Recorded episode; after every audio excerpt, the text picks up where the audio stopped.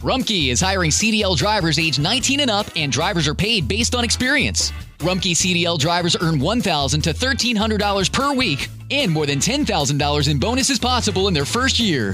Rumkey drivers are home daily, work in a recession resistant industry, receive great benefits and performance incentives.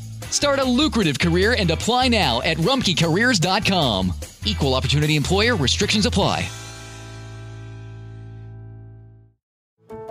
How did we become Central Ohio's most trusted team of orthopedic experts? We focus on what matters most our patients. At Orthopedic One, we know we're only at our best when we're helping you get better. And every day, your commitment to overcoming pain and injury inspires and moves us. That's why we bring our best every day to earn your trust. Find a physician near you at orthopedic1.com.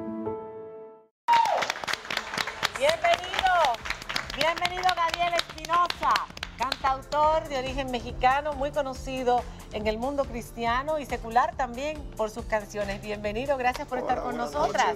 buenas noches, bien, bien. Mari de gracias a Dios. Rapul, María gusto Álvarez, Diana bienvenido. por Gracias, aquí. con permiso. Estás ronco. Sí, un poquito malito de la garganta, pero Wow, pero aquí has- estamos. Has venido de nuevo a República Dominicana, un país donde se escuchan mucho tus canciones, así como en el resto de América Latina.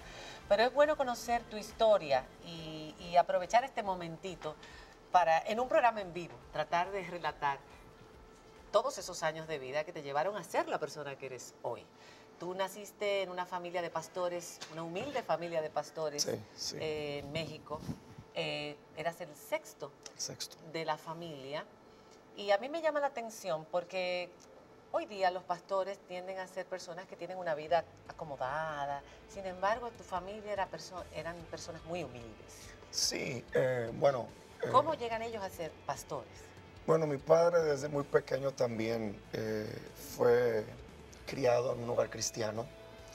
Mi padre, nosotros venimos de una ciudad muy difícil, una ciudad conocida mundialmente como una ciudad de mucha violencia, Culiacán, Culiacán, Sinaloa. Eh, pero en medio de toda esa situación tan difícil, eh, bueno, Dios apareció en la escena y vino a cambiar muchas cosas que estaban ocurriendo en la familia de mis abuelos. Lo primero fue eh, que, bueno, encontraron una esperanza, encontraron paz en medio de, de, como te digo, una atmósfera tan difícil, tan, tan pues, cruel para poder crear a, a 12 hijos que tuvieron mis abuelos. 12. Buenos para tener chamacos, como decimos nosotros. ¿no? Y, este, y- y mi padre es el, es el quinto hombre, eh, de los, el quinto de los de arriba para abajo. Y, y bueno, eh, gracias a Dios que aún en medio de todas esas circunstancias o de una atmósfera tan hostil y tan difícil, eh, bueno, pudieron criar a sus hijos por el camino correcto. Eh, mi padre a una edad muy pequeña también siempre le gustó mucho la música, empezó con su guitarra a escribir muchas canciones, himnos, que en ese tiempo, eh, ahora podemos decir que son himnos porque son canciones muy antiguas, muy clásicas. A las canciones clásicas o antiguas le llamamos himnos. Ok. Ah, y mi papá escribió muchos de ellos. Pero tu abuelo dejó a tu abuela. Sí, eso fue algo muy Con interesante. los 12 muchachos y sin dinero.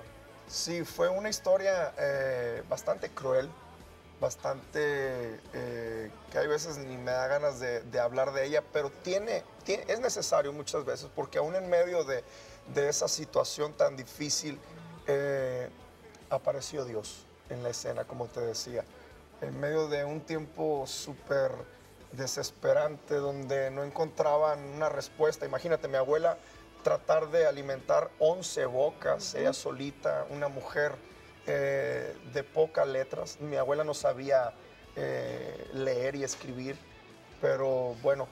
eh, Pero lo hizo y no solamente eso, sino que le transmitió el mensaje. Exacto, exacto. Además, es una situación que le hijos. pasa a tantas mujeres Sí, en claro. Latinoamérica, Sí, sí, sí, sobre sí. todo, que tenemos una cultura Pero machista. 12, Exacto. tú sabes lo que son 12 hijos, es y muy a los 12 hijos, los 12 hijos eh, hoy día, o sea, Hoy en día, hoy en son día hombres de, todos- de bien. Exacto, y de gracias Dios. a Dios, gracias a Dios. Todos están en el camino de- del Señor, eh, todos tienen familias muy lindas, no perfectas, por favor, seamos claros en eso, no perfectas, pero creo que cada día tratando y esforzándonos a, a que podamos levantar familias eh, sanas. Y bueno, el abuelo llega en el momento ya después de haber tenido un buen tiempo fuera de casa. Ah, regresó. Sí, sí, claro, regresó eh, todo golpeado por la vida. vuelven muchos eh, al final, cuando ¿Y ya... lo acogieron?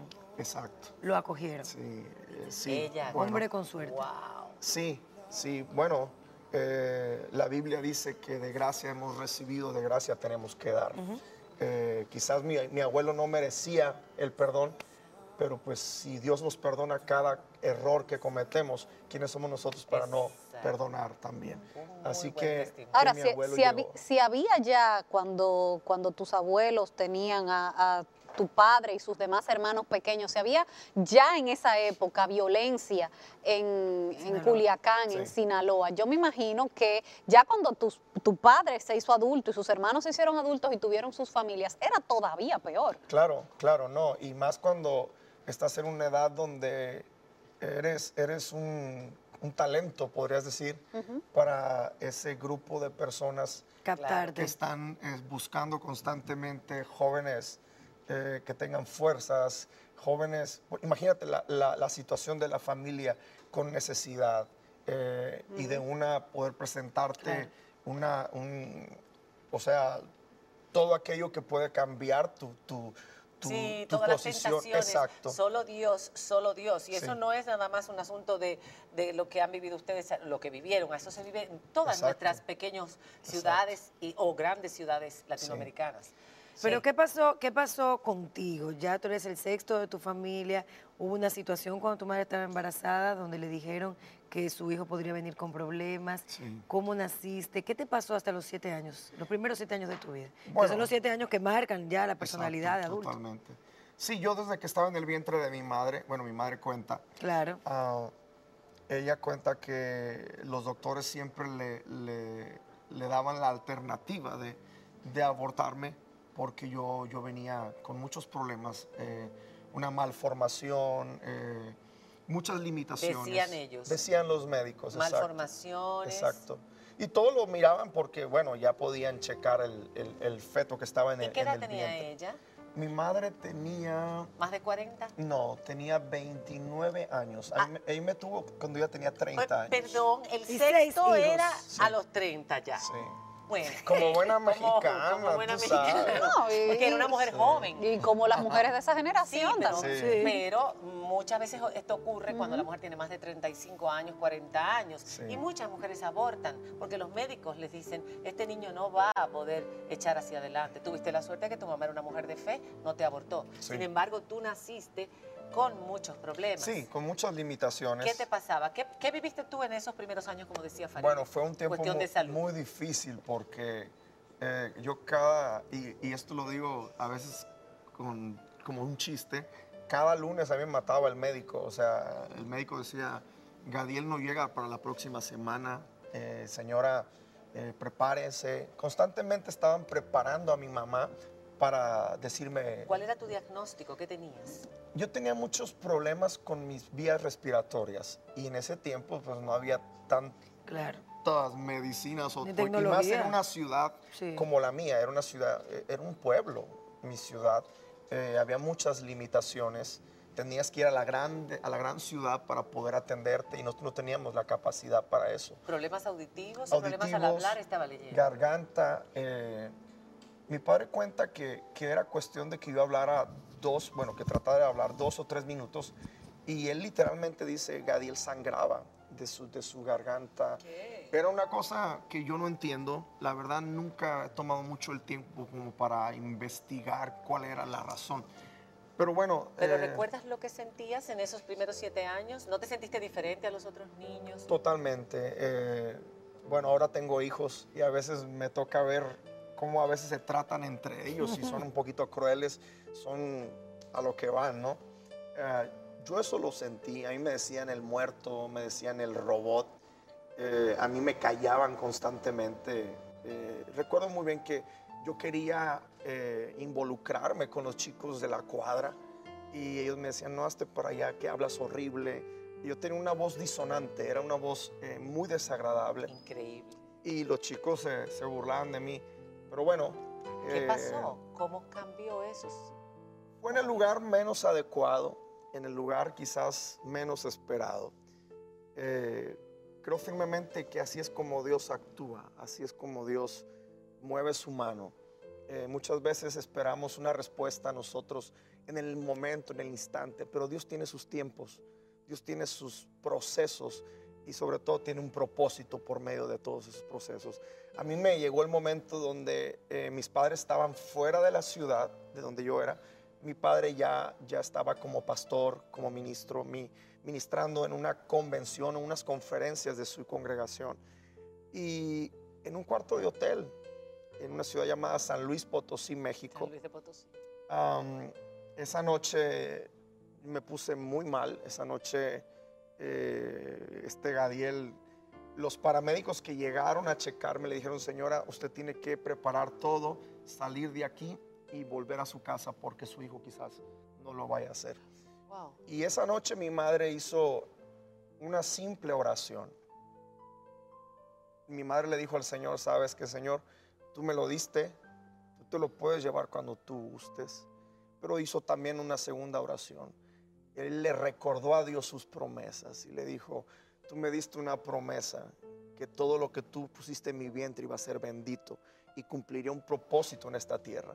Y simplemente ella hizo esa oración y esa noche, hace 30 y, Dios mío, 34, 35 digamos tu años, no, no pasa nada, 34, 35 años, a Dios le plació de una manera sobrenatural, de una manera sencilla, tocar mi cuerpo y, y que de ese día en adelante se estuviera escribiendo una nueva página en mi vida, ¿no? Ya sano. ¿Te eh, sanaste inmediatamente? Totalmente. Ya nunca más volví a tener problemas. Me quedó esto que tú viste, la ronquera. La ronquera. Yo siempre soy ronco, siempre Y tengo... sin embargo, cantas maravillosamente y has llevado el tratamos, mensaje tratamos. y has llevado el mensaje del Señor a muchísimas personas. Aún así te declaras no religioso, no fanático y tienes otra historia que contar y nosotros algo para ti. Cuando regresemos después de la pausa, ya volvemos con Gabriel Espinosa, señores.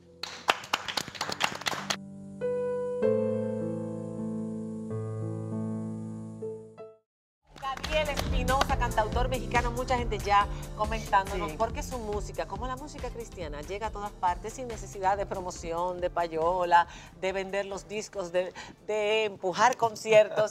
Eh, Dios hace que ese mensaje llegue. Cuando Dios te da ese, ese encargo, como diría, tu voz la quiero para mí.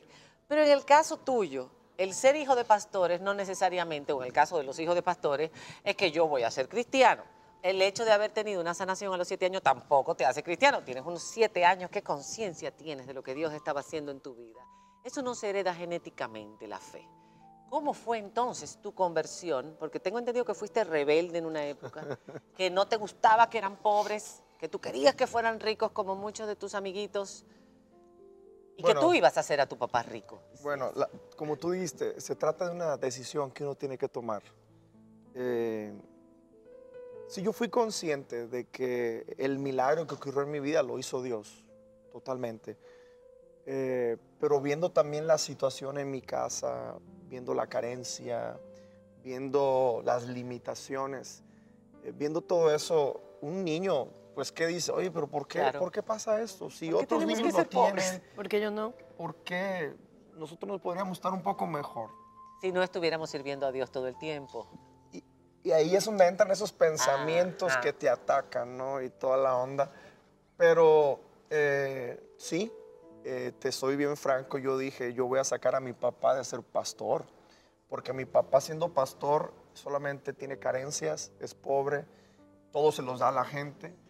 Pero todo tenía que ver con la mentalidad. Ahora, hay, hay pastores muy distintos, ¿eh? Ah, hay claro, pastores pero- multimillonarios. Pero, estamos hablando en ese tiempo de una mentalidad eh, muy, muy tradicional de que entre menos tú tuvieses, más santo eras. Era una equivocación, era, era una tontería totalmente porque con Dios todo lo tenemos. Porque si Dios está en nuestra vida, ¿qué nos hace falta? Claro. ¿Sí me entiendes? O sea, eh, todo tenía que ver con el punto de vista, eh, con la manera en que pensaba. Y yo le dije a mi papá, yo te voy a sacar de esto, yo voy a estudiar, yo me voy a esforzar. Y vamos a ser ricos. Pero en medio de todo eso, en medio de tantas eh, ideas que yo traía en mi mente, eh, eso palpitaba en mi corazón, lo que Dios había hecho en mi niñez. Eso venía a llevarme al punto de decir, ¿sabes qué? Tranquilo. Si yo hice con esto, eh, si yo hice esto en tu vida desde que eres pequeño, eh, ¿por qué no me agradeces por aún las carencias? ¿Por qué no me agradeces aún en lo que no tienes? Pero me tienes a mí, que yo te completo. Y cuando yo entendí eso, mi punto de vista de la vida cambió totalmente.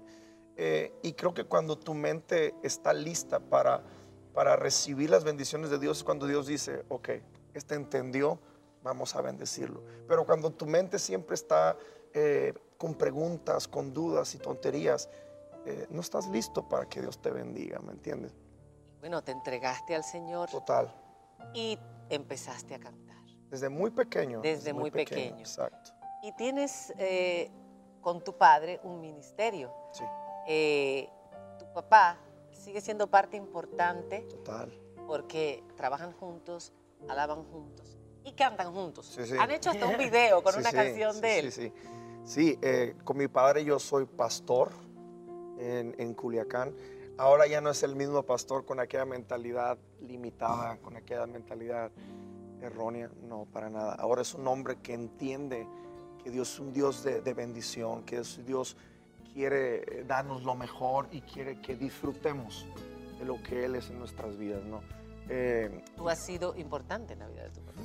Lo sabemos. ¿Y sabes Sí. por qué lo sabemos? Quiero decir, tú hiciste que él viera muchas cosas de una forma distinta. Él da gracias por eso. Míralo. Hola hijo, un saludo desde Tijuana, Baja California, con todo mi corazón y todo mi cariño para ti. Un gran siervo de Dios.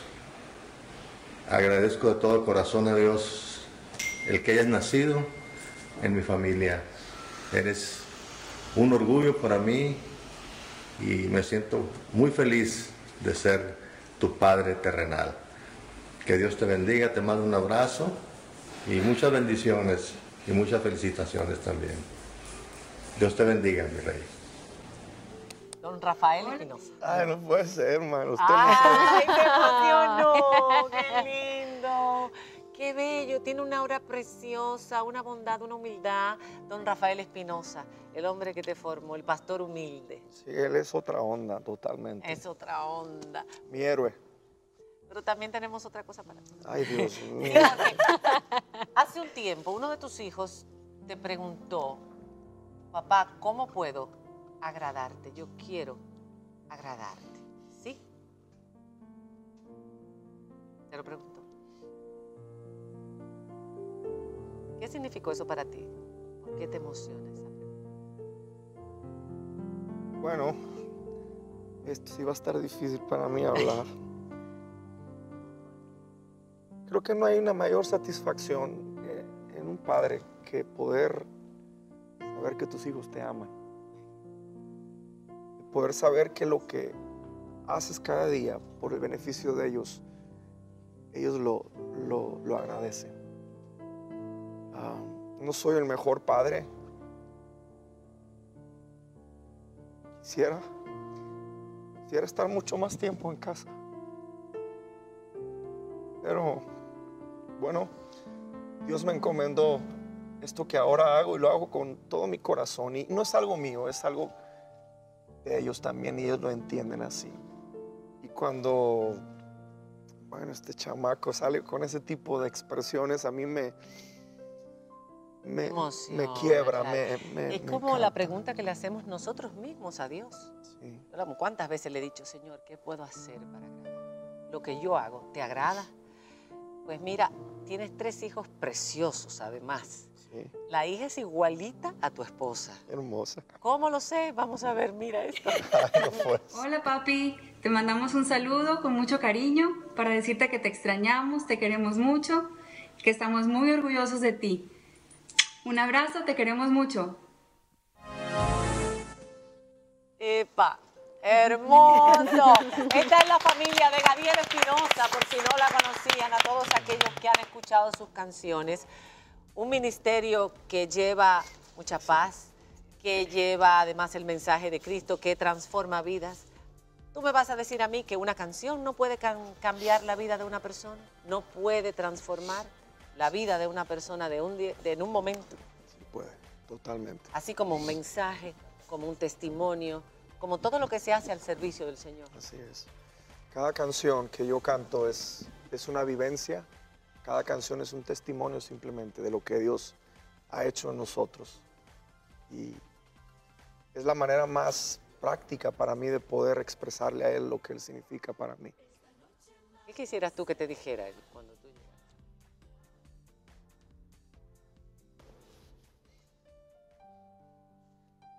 No lo sé, disfruté lo que hacías por mí. Amé cada vez que me buscabas. No lo sé. Vamos a despedir con una canción. Se me ha emocionado el hombre. Sí, no, me Faride también ha llorado, ya tiene su Kleenex. y yo sé la familia, cuando te ponen a la familia y se acaba todo y es difícil cantar, pero él va a cantar para cerrar este programa. pero para que, para que se recupere un poquito, Gadiel, los artistas cristianos dominicanos son conocidos en México. Bastante, bastante. Son muy queridos. Han bendecido mucho a mi nación, muchísimo. Eh, Dominicana tiene una esencia muy especial. Dominicana tiene algo que, que en realidad para nosotros los mexicanos que somos tan apasionados, ustedes, ustedes lo tienen también. Así que nos amarramos y fusionamos excelente.